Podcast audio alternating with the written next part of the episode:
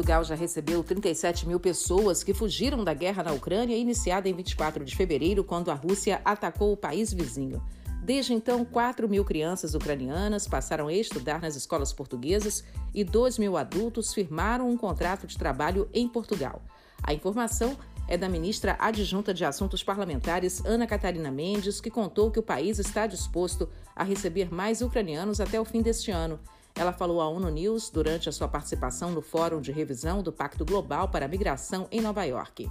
Temos uh, cerca de 2 mil, de, dos 37 mil, 2 mil contratos de trabalho já celebrados com, estes, uh, com estas pessoas deslocadas da Ucrânia.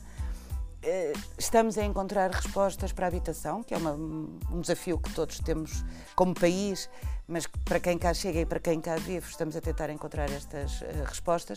Temos conseguido dar as respostas nas prestações sociais. As pessoas fugiram sem nada e chegaram sem nada, muitas delas e por isso hoje já estamos a falar de cerca de 4 mil pessoas com prestações sociais, o que é também um, um, uma resposta significativa naquilo que é o acolhimento. Atualmente, Portugal tem mais de 680 mil migrantes vivendo num país com mais de 10 milhões e meio de habitantes. Uma das ações recentes do governo foi a vacinação em massa contra a Covid-19, que, segundo a ministra, alcançou 600 mil migrantes. Dados oficiais indicam que entre 2019 e 2020, mais de 4 em cada 10 migrantes que chegavam a Portugal eram do Brasil, seguidos por Cabo Verde e Reino Unido, com cerca de 6% cada.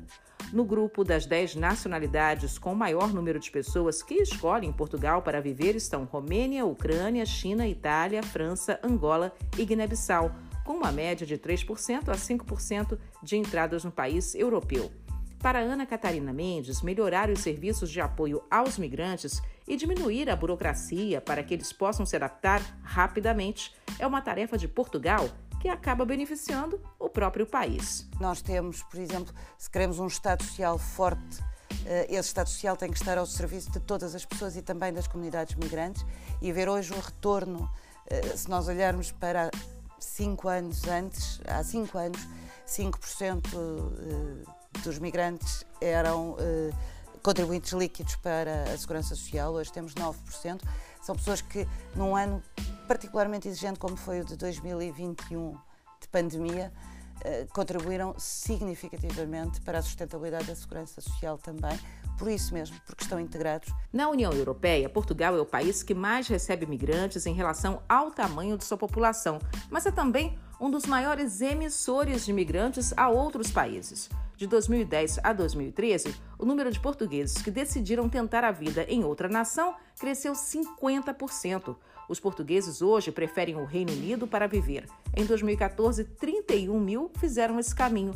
Depois do Reino Unido, vem Suíça, França e Alemanha. E fora da Europa, os portugueses buscam Angola, Moçambique e Brasil mas a maior colônia portuguesa no mundo continua sendo a França, com mais de 592 mil pessoas em 2011. De volta à migração em Portugal, a ministra Ana Catarina Mendes conta que já existiu uma diáspora ucraniana no país. Ela lembra também que a língua é uma barreira para quem chega principalmente e as crianças que vão diretamente à escola. Mas as diásporas que já vivem em Portugal se tornaram multiplicadoras dos esforços de integração e citou o caso de crianças que fugiram da guerra na Ucrânia e recebem agora o apoio de compatriotas que já viviam em Portugal antes do conflito. Já havia uma comunidade significativa de pessoas da Ucrânia em Portugal que fazem neste momento a ponte uh, com a educação e, portanto, há miúdos, por exemplo, numa escola em Portimão, no Algarve, no sul do país, que são hoje tutores dos meninos que chegam para a escola para os ensinar e para lhes dar a ponte linguística que eles precisam. Ana Catarina Mendes informou que o Centro de Emprego e Formação colocou à disposição 29 mil vagas a serem preenchidas. Da ONU News em Nova York, Mônica Grayley.